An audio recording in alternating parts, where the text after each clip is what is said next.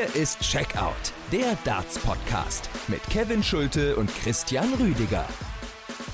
Tag 12 ist gespielt bei der Darts WM 2024 hier in London und es war ein ganz kurzer Abend. Nur 13 Sätze werden gespielt. Zweimal gibt es ein 4 zu 0. Michael van Gerven lässt Worten wie so häufig Taten folgen. Chris Doby gewinnt fast schon erwartungsgemäß gegen den Titelverteidiger. Überraschend aber die Höhe des Erfolges. Hier ist Checkout, der Darts Podcast powered by Sport 1. Danke fürs Einschalten. Mein Name ist Kevin Schulte und ich grüße heute Christian Rüdiger. Hi. Hallo Kevin, grüß dich. Weihnachten hoffentlich gut verbracht, die Tage zwischen den Jahren freigeschaufelt für die entscheidenden Tage bei der Darts-WM.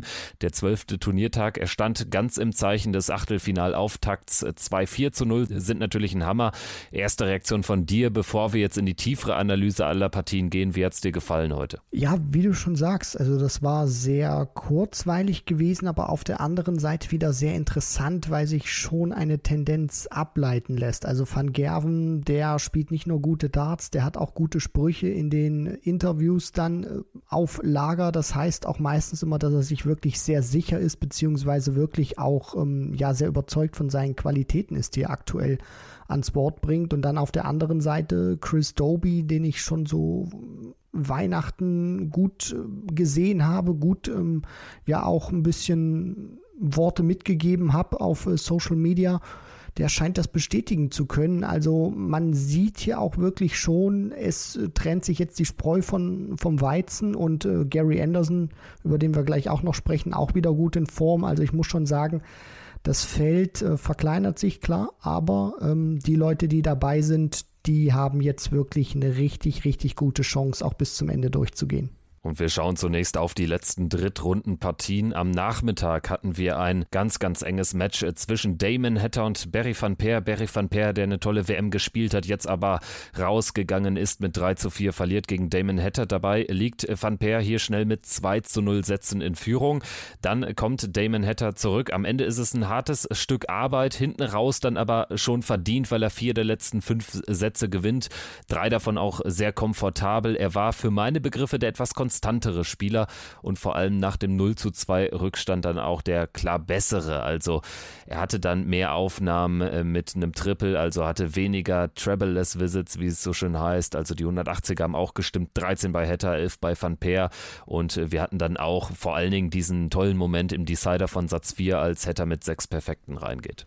Ja, also man muss schon sagen, dass äh, Damon Hatter diese Partie wahrscheinlich auch gewonnen hat, weil er auf der Bühne eine ganz andere Präsenz mittlerweile hat und auch sich da entwickeln konnte. Also nicht nur ein verdammt guter Pro-Tour-Spieler ist, wenn keiner zuguckt, von den Zuschauern im Rücken sozusagen dabei sind, sondern jetzt kann er das auch auf der Bühne transportieren und das ist nicht so einfach. Du liegst 0-2 zurück, du weißt, Barry van Peer, jeder erwartet eigentlich von dir einen Sieg, wenn du Damon Hatter bist, wenn du die 10 der Setzliste bist, wenn du auch schon ein bisschen was geleistet hast, also auch schon ein bisschen was in deiner Vita steht mittlerweile, sich dann zurückzukämpfen, weil wie du auch schon sagst, Van Peer war, was die großen Aufnahmen angeht, auf Augenhöhe gewesen mit Damon sein hätte, aber die Konstanz über diese sieben Sätze, die hat eben gefehlt. Also gerade dann diese Aufnahmen mit einem Triple, die haben bei ihm nicht so gestimmt. Da war Hetter der deutlich bessere und vor allem auch konstantere Spieler. Bei den 140ern, bei den 180ern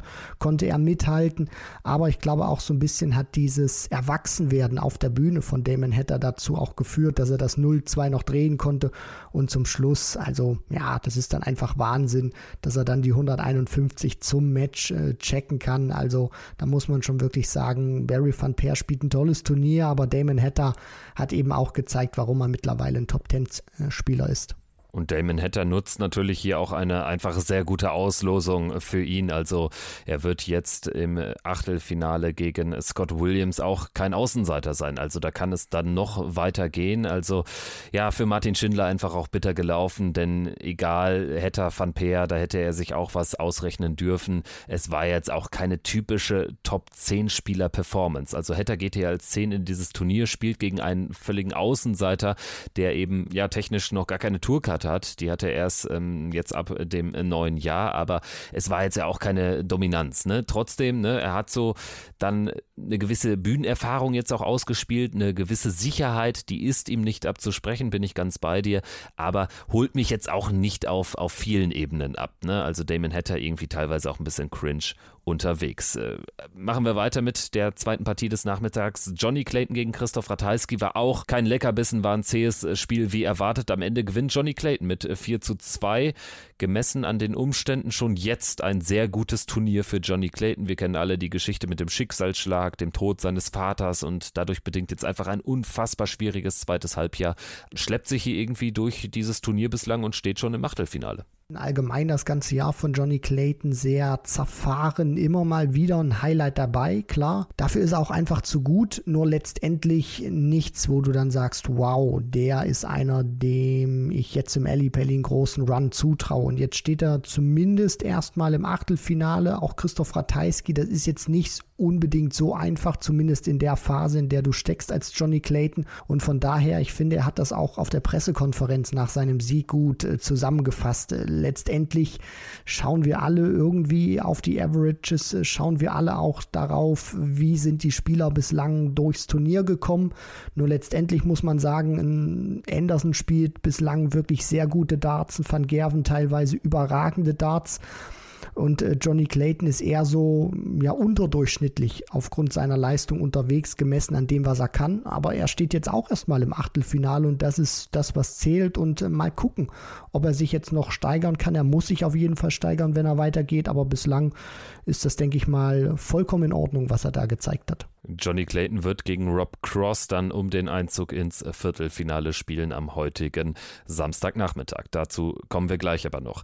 Jim Williams gegen Raymond van Barneveld, die letzte Partie des Nachmittags, auch die einzige, die starkes Build-up hatte im Vorfeld, weil wir natürlich mit Raymond van Barneveld einen der absolut beliebtesten Spieler von allen hier in dieser Partie hatten. Jim Williams, der Peter Wright-Bezwinger, geht am Ende mit 1 zu 4 raus, sieht deutlich aus, allerdings äh, Raymond van van Barneveld konnte sich glücklich schätzen, hier mit einem 1 zu 1 in den Sätzen aus den ersten zwei Durchgängen rausgekommen zu sein. Also er hat, hätte auch tatsächlich beide irgendwie holen können. Beide gingen in den Decider, aber gerade der Satzgewinn im ersten kam doch sehr glücklich äh, zustande. Jim Williams hat aus äh, dieser schwachen Anfangsphase von Barney zu wenig gemacht. Also vielleicht erstmal deine Einschätzung dazu, bevor wir dann auf die zweite Phase des Spiels zu sprechen kommen. Ja, also aus Barney seiner Sicht muss man schon sagen, da hat er sehr viel Glück gehabt, dass er heute oder dass er in dieser Partie auf einen Jim Williams getroffen ist, der seine große Stärke nicht ausspielen konnte. Das sind normalerweise auch diese Doppel, das sind diese zwei, drei Dart-Kombos, wo er dann eben ein beziehungsweise zwei Darts in der Hand hat um das Leck äh, veredeln zu können und auf seine Seite bringen zu können. Das war überhaupt nicht der Fall. Erster Satz, unfassbar viel ausgelassen, obwohl es ja richtig gut losging. Direkt mal die 135 rausgenommen, Barney gezeigt, jawohl, ich bin da. Und dann wollten die Doppel einfach nicht mehr. Und das hat man dann auch in seinem Gesicht gesehen. Normalerweise einer, der sehr wenig Emotionen zeigt. Und da konnte man schon merken, im ersten Satz, gegen Ende des ersten Satzes. Das hat ihn schon genervt und Barney, ja, profitiert davon, ist konstanter auf die Doppel, gewinnt diesen ersten Satz. Williams wird dann etwas stabiler im zweiten, aber allgemein muss man sagen, über diese fünf Sätze war das nichts, wo du hättest eine Partie gewinnen können. Von daher, Raymond van Barneveld hat heute nicht sein A-Game gebraucht, vielleicht nicht mal sein B-Game, um dann durchzukommen, weil die große Stärke die Doppel Jim Williams im Stich gelassen haben. Nach dem zweiten Satz ist es äh, plötzlich auch ein ganz anderes Spiel geworden. Nach dem zweiten Satz geht Raymond van Barneveld von der Bühne und ist sehr unzufrieden. Also verzieht die Miene, schmerzverzerrtes Gesicht. Das war so der Barney, den wir eben nicht sehen wollten. Und er kommt dann aus dieser Pause raus und spielt einen überragenden dritten Satz. Jim Williams in dem Satz äh, scoring-technisch auch äh, tatsächlich sehr stark unterwegs. Beide stehen, glaube ich, bei über 100 Zählern im Schnitt, aber Barney eben noch einen Tacken besser, nutzt auch die Doppel und äh, kann den Schwung mitnehmen, gewinnt äh, den nächsten Satz ebenfalls mit 3 zu 0 und liegt dann im fünften auch schon 2-0 vorne und vergibt dann plötzlich Matchstarts am laufenden Band. Jim Williams kommt nochmal rein. Also da gab es noch so ein kleines Fenster im Spiel, wo die gesamte Partie noch hätte kippen können. Aber Barney spielt dann hinten raus eben diesen stabilen Decider. Trotzdem, ja, Jim Williams äh, hatte wirklich nochmal die Möglichkeit, hier richtig reinzupieksen in diese Partie. ich saß da auch vor meinem TV-Gerät und dachte mir, als Barney da diese Darts vorbeischrubbt an der Doppel 16, die da partout nicht rein wollten in diesem Moment, der ist noch nicht durch. Und Jim Williams, das ist auch, habe ich schon so oft gesehen, dann liegst du aussichtslos oder gefühlt aussichtslos zurück. Dein Gegner hat die Matchstarts, lässt die aus, du nimmst nochmal das Leg mit und der Gegner, also derjenige, der führt, in dem Fall Barney, kann das irgendwie nicht zumachen, dann stellst du das vielleicht sogar noch mal auf 2, 3 aus deiner Sicht und dann denkst du dir, okay, jetzt muss er wieder drei Lecks gewinnen, um irgendwie durchzukommen. Da habe ich noch mal eine Möglichkeit und so stabil war das Spiel von Raymond van Barneveld letztendlich auch nicht, aber und das muss man ihm dann auch zugute halten. In diesen Momenten, wo es dann noch mal hätte kippen können, da war er dann stabil beziehungsweise stabiler in dem Moment als Jim Williams und holt sich dann verdient den Sieg, weil du hast es ja auch gerade schon gesagt, Barney kam nicht gut in die Partie rein aber im mittleren Teil und dann gerade auch hinten raus, äh, nehmen wir mal so die Legs danach erstmal raus, wo er die Matchstarts verpasst hat, war es dann schon stabiler. Also das, was man von Raymond van Barneveld so etwas mehr gewohnt ist. Von daher finde ich das Match zwei verschiedene Gesichter gesehen von Barney und jetzt muss er vor allem auch den zeigen, den er im dritten Satz vor allem hat äh, durchblicken lassen, um dann ja Luke Littler in seine Schranken zu weisen. Generell natürlich schon jetzt die mit Abstand beste WM seit dem Comeback von Barney. Er ist ja gegen Rob Cross in der zweiten Runde rausgegangen äh, vor zwei Jahren. Letztes Jahr war es dann Runde drei gegen Price. Jetzt ist es sicher Runde vier gegen Luke Littler. Generation-Duell. Darüber sprechen wir gleich noch in der Vorschau auf den heutigen 13. Turniertag. Kollege Kevin Barth, der die letzten zwei Folgen hier im Podcast äh, war, hat Barney gefragt auf der Pressekonferenz, was ihn denn antreibt, mit 56 hier noch diese Meter zu gehen und tatsächlich dann auch noch diesen Glauben offensichtlich zu haben, dass er hier auch was reißen kann. I love this game. I love to produce well. I love to, to, to be in front of this this people, these brilliant people who cheering uh, cheering my name and uh, I can't wait to, to come on stage tomorrow night to play Luke Littler, and um, yeah, hope, hope hopefully I'm going to do well. Um, that is what it's all about. You can say money, you can say things, but hey, I'm one of the immortals. The immortals are the undead in this game. I think I'm one of them. I joined the elite of darts, and uh, there is quality. Barney hatte generell viel Redebedarf. Also die PK ging erstmal der holländische Part rund 25 Minuten, danach nochmal fast eine halbe Stunde auf Englisch. Also das war eine sehr, sehr lange Pressekonferenz nach dem letzten Spiel des Nachmittags. Ein sehr aufgeräumter Barney, ein sehr glücklicher Barney. Ist schön zu sehen und ich bin gespannt, was wir von ihm noch sehen werden. Aber dass er jetzt zum Beispiel ganz klar sagt, hier, es ging nicht ums Geld. Wir, wir alle wissen, es gibt ja auch Interviews dazu und Interviewaussagen, dass das schon eine Rolle gespielt hat bei seinem Comeback aber jetzt ja nicht mehr. Ne? Also er hat ja jetzt auch so seine Ergebnisse schon geliefert. Und ich glaube, wenn es nur darum gehen würde, dann würde er auch nicht so diesen neuen Barney auf der Bühne überhaupt geben können ich sag mal so, Geld äh, ist in einer gewissen Weise auch immer ein Faktor, der dich antreibt, klar. Nur ab einem gewissen Punkt äh, hilft er dir dann auch nicht irgendwie so eine Leidenschaft zu entfachen, weil du dann immer nur einer Sache hinterher jagst. Und es ist ja auch immer so ein bisschen sinnbildlich von seinem Walk-On von äh, Survivor mit Eye of the Tiger, wo dann auch immer diese eine Zeile kommt, don't äh, change your passion for glory, also nicht die Leidenschaft sozusagen für den Reichtum erstmal aufgeben.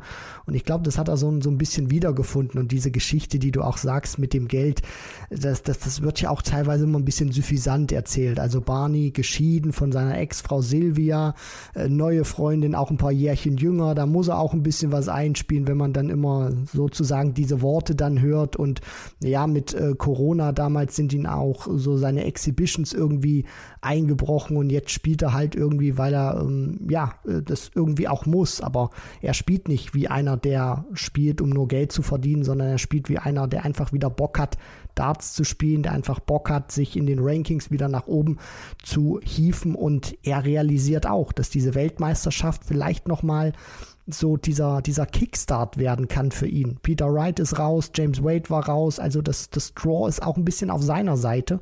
Und das versucht er jetzt auszunutzen, weil er ganz genau weiß, Viertelfinale WM, vielleicht sogar Halbfinale WM, da klopfen dann auch noch mal ganz andere Sachen an. World Series, vielleicht die Premier League, man weiß es nicht. Also der wittert da einfach noch mal seine Chance, so im Herbst seiner Karriere noch mal wirklich angreifen zu können. Ja, das Premier League-Thema und Barnefeld, das habe ich jetzt noch nicht aufgemacht. Da bist du auch, glaube ich, der Erste. Aber trotzdem, ja, du hast natürlich prinzipiell recht. Lass den mal ins Halbfinale kommen und da ein gutes Match absolvieren. Vielleicht dann nur unglücklich ausscheiden. Richtig wäre es dann immer noch nicht, aber das ist alles Schnee von morgen oder übermorgen. Sprechen wir zu gegebenen Zeitpunkt dann nochmal detaillierter drüber. Sprechen wir jetzt erstmal über die Abendsession und zwar über den Auftritt von Gary Anderson. 4 zu 1 gegen Boris Kritschmer, den Kroaten, der sich den ersten Satz schnappt auf äh, Bull, wirklich mittig, der alte Bull-Shooter, checkt die 161 zum Satz gewinnen, aber Anderson wirft das so gar nicht um. Also das jetzt auch nochmal wahrscheinlich der, der viel wichtigere Auftritt oder die noch bessere Erkenntnis, dass er auch dann mal so einen Nackenschlag übersteht, dieses Match für sich entscheidet, am Ende ist auch souverän für sich entscheidet.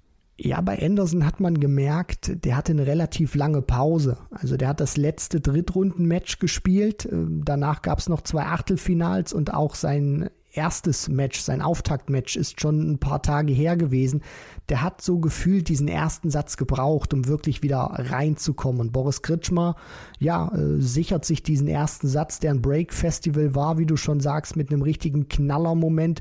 Da musste auch Anderson mal so ein, so ein bisschen äh, schmunzeln und auch das Lächeln auspacken, wo er da von der Bühne marschiert ist. Das war ein toller Moment von Boris Kritschmer, der das auch gut gemacht hat.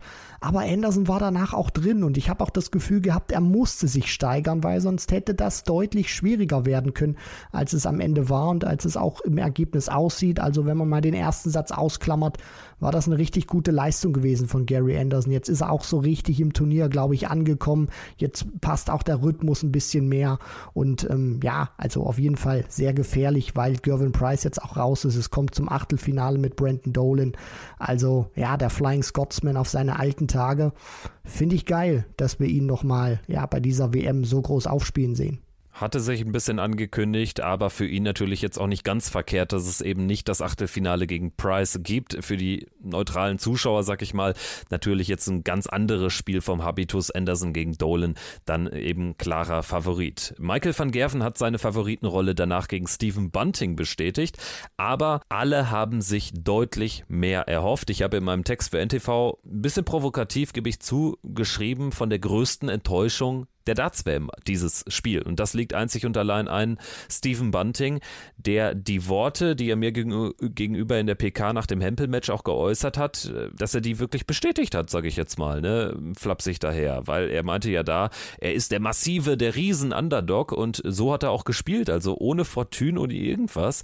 Und äh, klar, er hatte überhaupt keinen guten ersten Dart, hat daran aber auch nichts mehr ändern können, keine Pause hat ihm irgendwie weitergeholfen und am Ende ist es äh, die mit Abstand schlechteste Leistung in diesem Turnier von Stephen Bunting zur Unzeit. Und da kann der Mann noch so viel von der angeblich besten Version seiner selbst, die er sei, reden. Wenn du dann gegen Michael van Gerven nur die Sandkastenförmchen auspackst, wenn du mit den großen Jungs spielen willst, dann ist das einfach zu wenig. Und Michael van Gerven einmal mehr, wenn er die ganz großen Töne spuckt, Stichwort, gebt mir Bunting, dann ist da meistens auch was dahinter, das hat er bestätigt.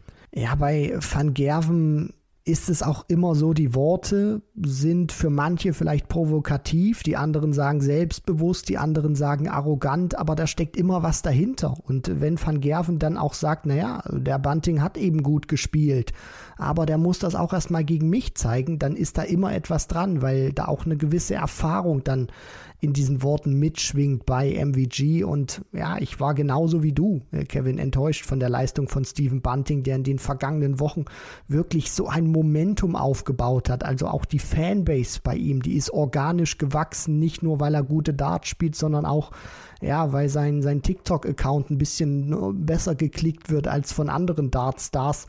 Und dann spielt er eben diese zwei überragenden ersten Partien, ist super drauf und dann denke ich mir, okay, der hat jetzt einfach mal so ein Selbstvertrauen, der hat so ein Momentum, der kann den Van Gerven vielleicht nicht schlagen, aber er kann ihm einen richtig harten Fight bieten und dann spielen sie da auch ein paar Decider in diesem Spiel. Aber er war nie so wirklich dran. Also wenn es dann wirklich wichtig wurde, dann hat Van Gerven sofort gezeigt, wer der große Mann ist, wer da der Chef im Ring ist.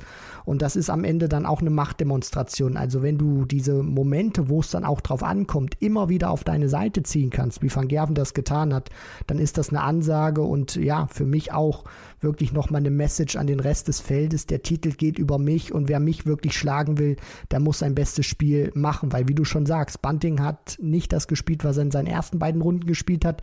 Dennoch Mitte 90er Average. Das ist jetzt nicht so verkehrt und dann trotzdem mit 0-4 vermöbelt zu werden von MVG, das tut einfach weh. Michael van Gerven im Viertelfinale am Neujahrstag, beziehungsweise sehr wahrscheinlich am Neujahrsabend natürlich, entweder gegen Damon Hatter oder gegen Scott Williams. Also da musste er fast lachen, als er auf der Bühne von der Sky Sports Moderatorin auf den nächsten möglichen Gegner angesprochen wurde. So mein Eindruck jedenfalls von MVG. Er hat dann nachgelegt und gesagt, ja, wer auch immer es wird, es wird mein Dessert am Neujahrstag. Also der Mann er kommt aber dann auch wirklich nie ohne irgendeine knackige Aussage aus. Ne? Auch hinterher auf der Pressekonferenz, dann lief da auf dem Bildschirm gerade der Moment, wo Chris Doby zum 3 zu 0 in den Sätzen gegen Michael Smith checkte und Michael van Gerven das dann zur Kenntnis nahm, sage ich mal, und auch so ein bisschen referierte nochmal über den Auftritt von Luke Humphreys, der die Probleme hatte am Abend zuvor gegen Ricardo Pietrezco und dann auf einmal haut Michael van Gerven völlig ansatz- und kontextlos raus ja, Pietrezco hat, der hat kleine Eier. Also, was soll das denn, fragt man sich manchmal. Ne? Das wird natürlich dann auch von den äh, YouTube-Journalisten da munter aufgenommen. Ich finde es jetzt nicht immer so seriös. Ne? Also, manchmal ist es mir too much. Ich weiß auf jeden Fall, was du meinst. Das man sich manchmal schon fragt, warum sagt er das jetzt in dem Moment? Weil er auch mit solchen Worten immer aufpassen muss. Das ist ja das gleiche wie bei Peter Wright, wenn der dann irgendwie ein halbes Jahr vorher ankündigt, nachdem er ein Pro-Tour-Turnier gewinnt, ja, ich äh, werde jetzt irgendwie Matchplay und Weltmeisterschaft gewinnen. Klar, äh, kann er das dann auch mal äh, sozusagen auch bestätigen. Aber die Gefahr hinter diesen Worten ist dann einfach, dass man die gegen sich verwenden kann. Und ich kann mich auch sehr gut an die WM damals ohne Zuschauer erinnern, wo er wirklich fantastisch gespielt hat bis zum Viertelfinale. Und dann kriegt er da von Chizzy so eine rechts und links besorgt. Äh, klar hat er da auch nicht schlecht gespielt, aber äh, dann auch erstmal so abgewatscht zu werden, das tat dann äh, sicherlich schon weh. Aber auf der anderen Seite muss ich auch sagen, ich, ich mag das. Also ich mag Interviews mit Van Gerven, weil der einfach echt ist. Das ist nicht geschönt, das ist nicht kuschelweich. Der sagt in dem Moment das, was er denkt. Ist das vielleicht äh, immer ratsam, das zu tun. Eventuell nicht, aber ähm, du weißt einfach ganz genau, wenn du mit Michael van Gerven redest, was du von Michael van Gerven bekommst. Und so einen geradlinigen Typen finde ich einfach gut. Einfach gut spielt dieser Tage auch ein Mann, der auf Chris anfängt und auf Doby aufhört. Chris Doby gewinnt 4 zu 0. Die Nummer 17 der Welt wird er nicht lange bleiben. Das ist jetzt im Live-Ranking müsste es die 15. Position sein, also kommt in die Top 16. Chris Doby Hollywood gewinnt 4 zu 0 gegen den Titelverteidiger, gegen Michael Smith. Beim 3 zu 0, da hat Michael van Gerven dann auch mal so ein bisschen aufgeschreckt geguckt. Ne? Also ich denke, mit so einem klaren Resultat haben dann doch die wenigsten gerechnet. Doby gewinnt dieses Spiel nicht überraschend. Dafür war seine Leistung zuletzt zu gut und Michael Smith insgesamt in diesem Weltmeisterjahr 2023 zu schwankend unterwegs. Aber die Deutlichkeit ist äh, schon ein dickes Brett. 12 zu 4 in den Legs. Doby mit der erneut äh, erwartet reifen Leistung. Smith hätte wirklich die A-Plus-Leistung gebraucht. Das war nicht drin. Er wirkte auch gar nicht so enttäuscht. Ich habe mir ihn genau angeguckt, als er dann die Treppe runter ist und äh, verschwunden ist in den Katakomben. Der hat schon sehr früh gespürt, dass dieser entscheidende Hunger und vor allen Dingen die Topform aktuell einfach nicht da ist und gegen ein Spieler wie Chris Doby ist dann wohl oder übel für ihn nicht viel auszurichten, oder? Ja, an diesem Abend definitiv nicht. Auch wenn man das liest, beide spielen Average von 102 Punkten. Smith sogar um 0,3 Pünktchen höher als der von Chris Doby und trotzdem steht da eine 0 bei Michael Smith und eine 4 bei Chris Doby. Das zeigt einfach auch, dass Doby in diesen wichtigen Momenten dann auch, den es sicherlich auch mal gab über so ein Format, für sich entscheiden konnte. Aber das Scoring hat mir auch im Vergleich zu dem von Michael Smith äh, deutlich besser gefallen. Und Chris Doby ist ein brandgefährlicher Spieler. Also was der vom Scoring her zeigt bei dieser Weltmeisterschaft, äh, das, das kann jeder sehen, wie er, wie er möchte. Aber für mich persönlich ist das das Beste, was ich, was ich sehe von allen Spielern, die auch noch im Turnier drin sind. Die Frage ist immer, wie gut klappen seine Doppel.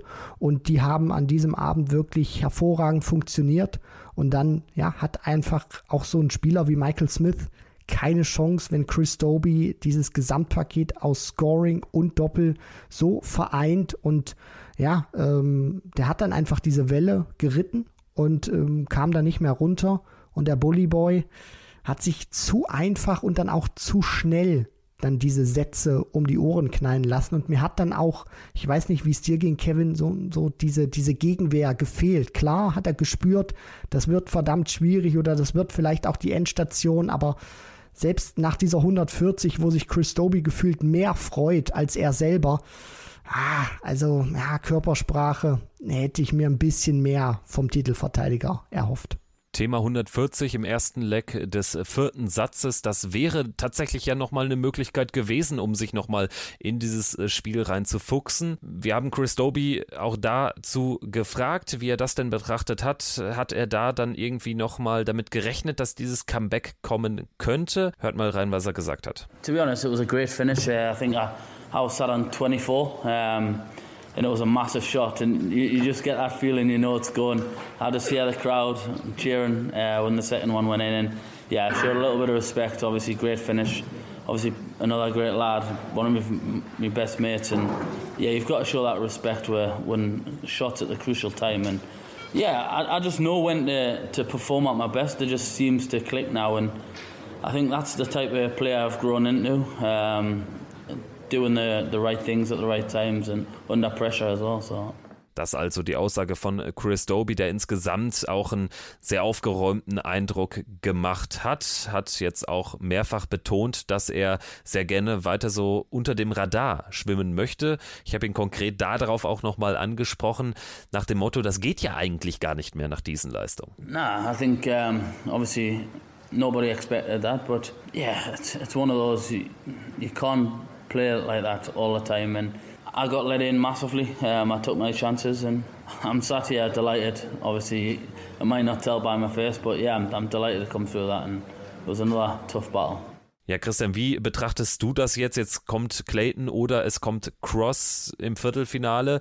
Das entscheidet sich dann heute, aber egal wer es wird, Doby muss man da als Favoriten ansehen und insgesamt, also nicht nur das Halbfinale ist hier drin, vielleicht sogar der ganz große Wurf, zumindest mal eine Finalteilnahme gegen Michael van Gerven oder doch den Top-Favoriten als Top-Favoriten ins Turnier gegangenen Luke Humphreys, also Chris Doby, vielleicht der Spieler, den es zu schlagen gilt. Traue ich ihm äh, definitiv zu, ohne dass ich da äh, ja ängstlich werde in meiner Stimme. Es gefällt mir, was Hollywood da spielt vom Scoring her ist das sensationell, auch in dieser Konstanz, auch die Ruhe, wie er das macht. Er wirkt überhaupt nicht beeindruckt, der weiß, was er kann und ich finde das immer so sensationell. Also der wurde so oft auch in den vergangenen Jahren immer wieder gelobt, auch von den Experten, für seinen Wurfstil, für seine Qualität, die er spielen kann und dass das irgendwann ein zukünftiger Major-Sieger etc.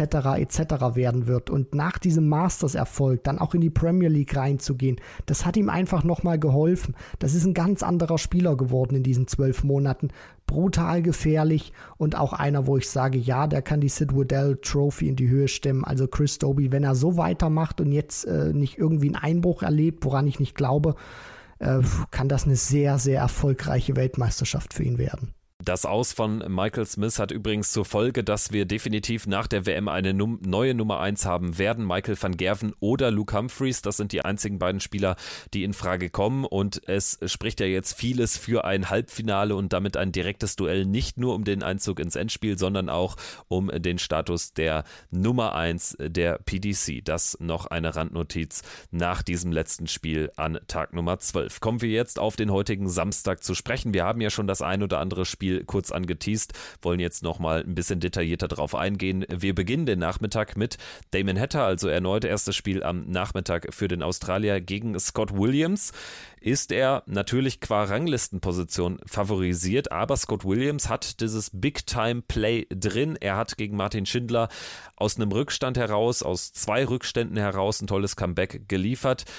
Ich bin gespannt, wie er jetzt so mit dem doch dann auch eher negativen Rummel rund um seine Weltkriegsvergleichsäußerung und so, er ist bei X ausgestiegen, hat da sein Profil deaktiviert, wie er damit umgeht mit diesen Begleiterscheinungen, das kann natürlich auch ein bisschen was bewirkt haben auf der negativen Seite. Ja, das auf jeden Fall. Vor allem in der Art und Weise, wie er sich auf der Bühne präsentiert. Also, dass er dann mal nach einem Jubel oder nach, nach einem guten Moment dann doch nicht den Jubel auspackt, den er normalerweise ähm, auspacken würde. Also, ich glaube schon, das wird ihn beeindrucken, beziehungsweise es wird Einfluss haben auf sein Spiel.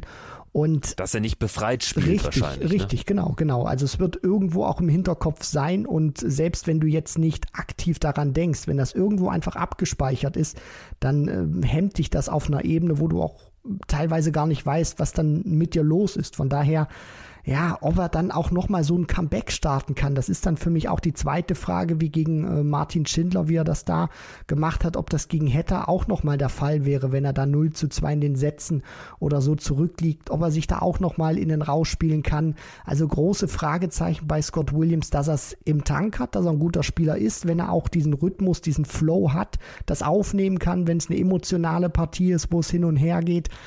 Na, also das, das wird für mich wirklich die Frage sein. Wenn er nochmal so ein Momentum aufbauen kann, wird's gefährlich für Hatter.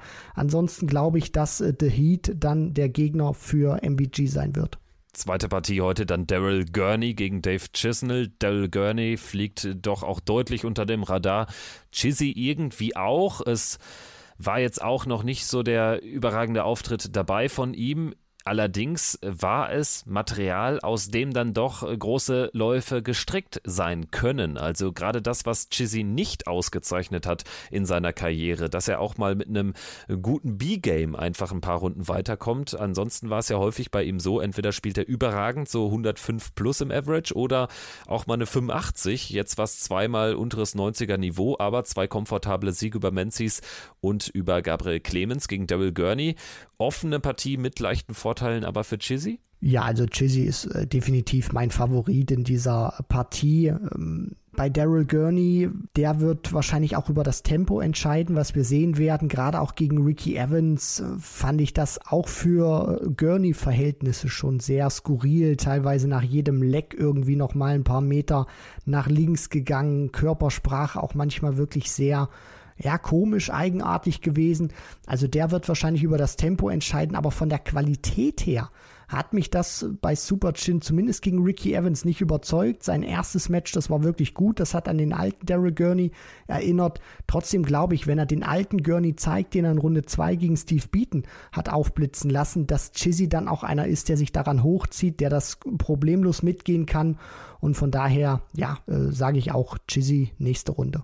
Und dann bin ich äh, ganz klar bei Rob Cross im Spiel gegen Johnny Clayton. Dafür hat mich Clayton zu wenig überzeugt. Cross spielt äh, so ein typisches äh, Cross-Turnier, kommt mit ein paar Problemen rein. Also es war kein guter Auftritt, allerdings dann auch ein nie gefährdeter Arbeitssieg über Thibaut Tricol und dann die deutliche Verbesserung gegen Jeffrey de Graaf in der dritten Runde, jetzt gegen Clayton.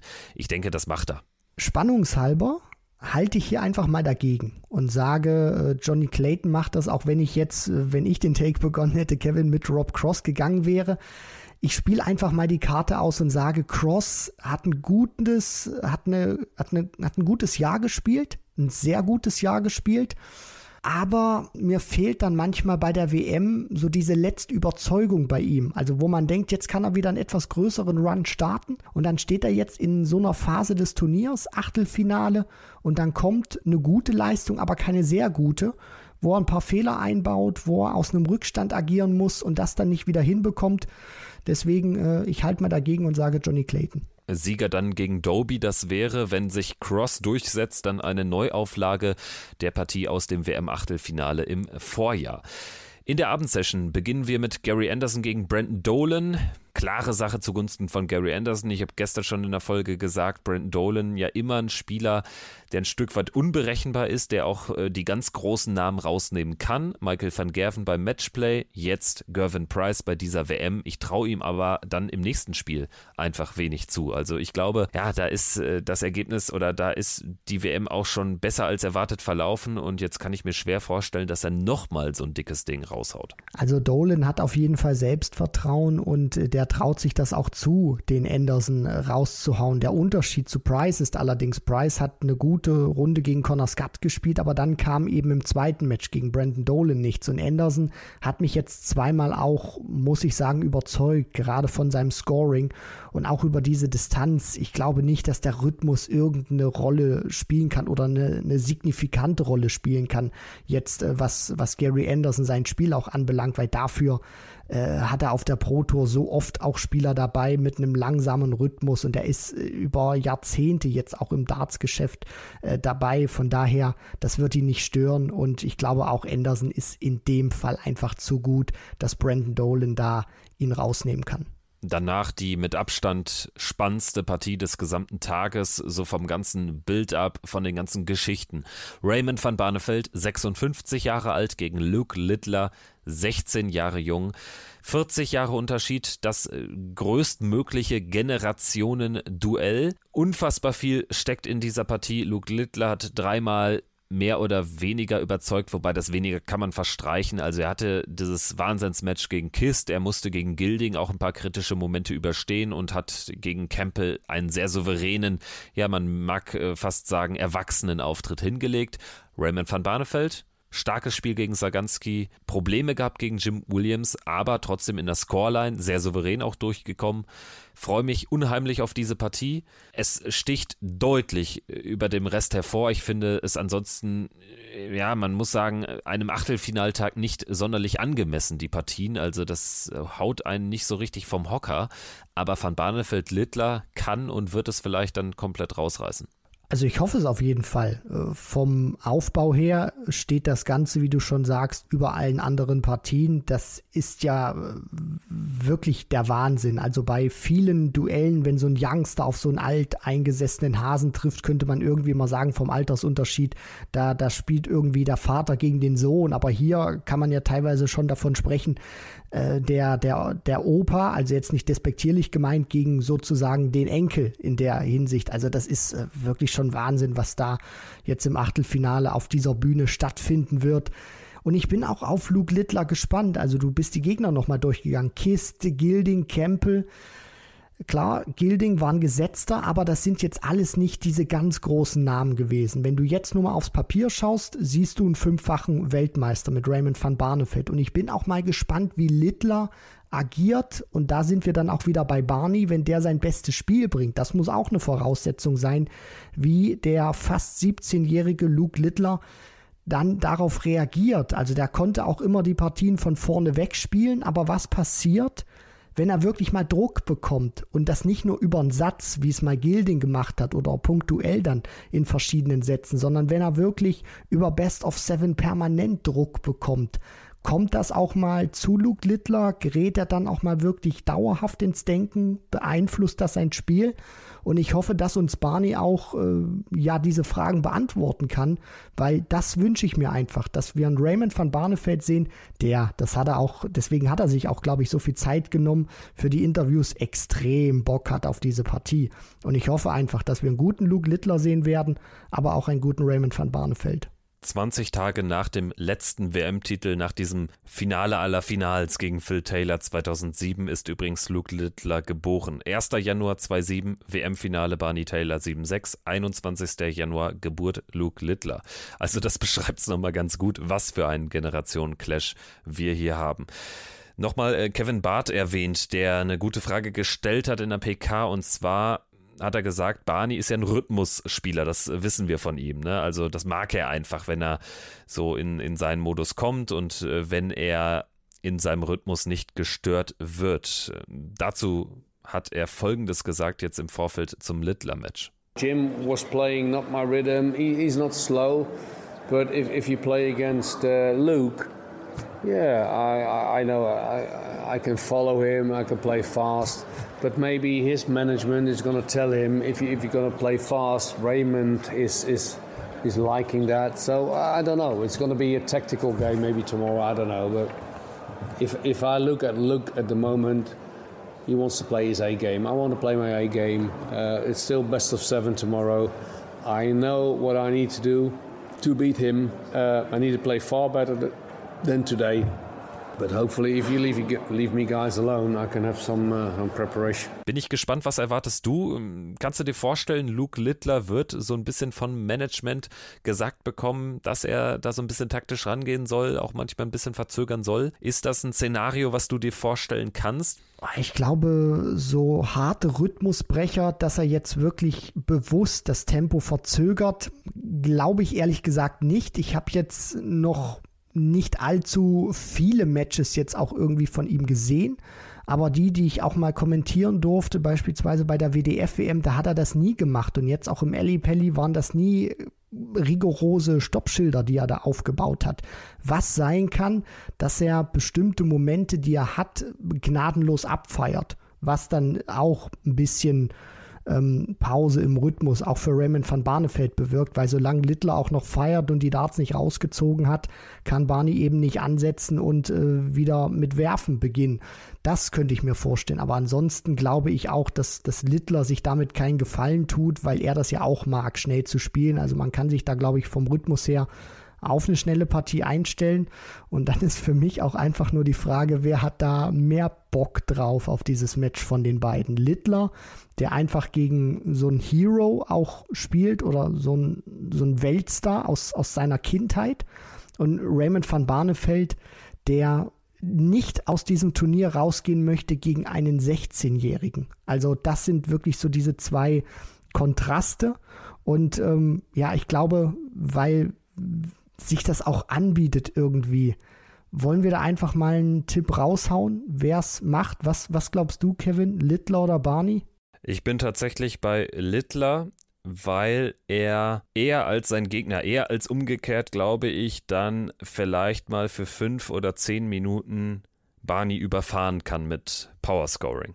Und wenn ihm das zum Beispiel nach dem zweiten Break in den Sätzen 3 und 4 gelingt, dann kann es dann schon 3-1 stehen, die Distanz ist kurz und dann kann sich das schon ausgehen. Barney braucht auf jeden Fall eher das Saganski-Metz als jetzt Williams. Und er braucht wieder so ein paar Momente. Wo ich die Hoffnung sehen würde aus Barneys Sicht ist, dass äh, Littler eben dann doch zeitweise auf die Doppel immer was liegen gelassen hat, auch mal mehr als ein Dart und so. Ne? Also er lebt dann in erster Linie schon vom, vom Power Scoring und Barney Gianni kann sich ja dann auch in einen Rausch spielen, aber ich glaube, dafür passt ihm jetzt der dann doch manchmal eher unstetigere Rhythmus von Littler nicht. Deswegen, ich sage Littler, er muss es dann aber mit 4-2 machen. Also kommt zum Decider, dann, dann wird es, glaube ich, schwierig. 4-2 für den 16-Jährigen. Okay, und ich finde den Take auch wirklich sehr spannend von dir, wenn es dann auf die Erfahrung ankommt. Also ich glaube, da wird Barney auch versuchen, seine ja, Elli-Pelli-Erfahrung in die Waagschale zu werfen.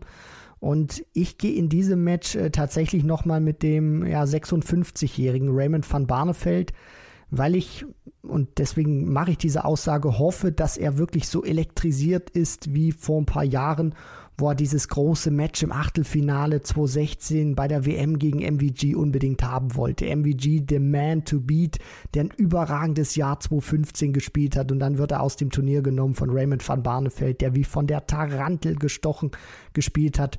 Und vielleicht hat er einfach nochmal diesen extra Schub Motivation, dass er sich sagt, okay, also wenn ich hier nicht Weltmeister werde oder ins Halbfinale komme, aber ich will nicht ausscheiden gegen einen Spieler, der seine erste WM spielt, der 16 Jahre alt ist, wo alle Scheinwerfer draufgerichtet sind. Das will ich mir nicht geben, sondern ich will der Welt nochmal zeigen, warum ich fünfmaliger Weltmeister bin. Also ihr merkt jetzt auch, wie ausführlich wir das besprochen haben, dass es eben das alles überstrahlende Match dieses Turniertages ist. Es überstrahlt auch die Partie zwischen Luke Humphreys und Joe Cullen zum Abschluss des Achtelfinals. Humphreys ähm, jetzt mit dem Comeback-Erfolg gegen Pietrezco im Rücken ist für mich da der klare Favorit. Cullen hat mich auch wenig überzeugt. Also das ist ein Spieler, der jetzt auch nicht überaus stark in Form ist. Also das würde mich sehr überraschen, wenn Cullen hier weiterkommt, weil ich mir jetzt aber auch von Humphreys eine Leistungssteigerung erwarte, die es dann mutmaßlich aber auch braucht, weil vielleicht Kallen dann doch jemand ist, der mehr Erfahrung hat als Pietrezco und dann aus einem 3-1 auch einen Sieg machen kann. Dann kurzer Blick auf die Partie. Cullen ist ein Top-Spieler, aber dem fehlt einfach diese Konstanz und gerade auch in den großen Matches hat er eigentlich immer mehrfach enttäuscht, anstatt wirklich, äh, sage ich mal, das zu zeigen, was er beispielsweise auch in den Playoffs der Premier League gezeigt hat. Und bei Humphreys glaube ich, ähnlich wie bei dir, dass er das Ding gegen Pietrezco drehen konnte, wo er nicht so gut gespielt hat und dann wirklich besser wurde und dann auch gezeigt hat, warum er drei der letzten vier großen Majors gewonnen hat. Das würde ihm Auftrieb geben und ich glaube, das war auch so dieser Klickmoment, wo er jetzt selber spürt und realisiert, er ist drin und deswegen, ich erhoffe mir persönlich einen Cracker, aber glaube schon, dass Humphreys dann durchgehen wird. Wir hoffen, ihr habt diese Folge gut geklickt, um da nochmal anzusetzen. Das war auf jeden Fall eine sehr ausführliche Vorschau auch auf den heutigen 13. Turniertag und eine Nachbetrachtung des 12. Turniertags mit zwei glatten Erfolgen von Michael van Gerven und Chris Doby, die herausstrahlen, aber natürlich auch dem Achtelfinaleinzug von Raymond van Barneveld. Danke fürs Zuhören. Danke dir, Christian. Hat wie immer Spaß gemacht. Wir melden uns in 24 Stunden dann mit der letzten Folge des Jahres am Silvestertag. Es sind ja jetzt auch die letzten Darts des Jahres, bevor dann die Entscheidung im neuen Jahr fällt. Freue mich drauf. Und dann gibt es natürlich auch wieder die frischen Eindrücke von hier aus London, direkt von der Darts WM. Macht's gut. Ciao, ciao. Ciao.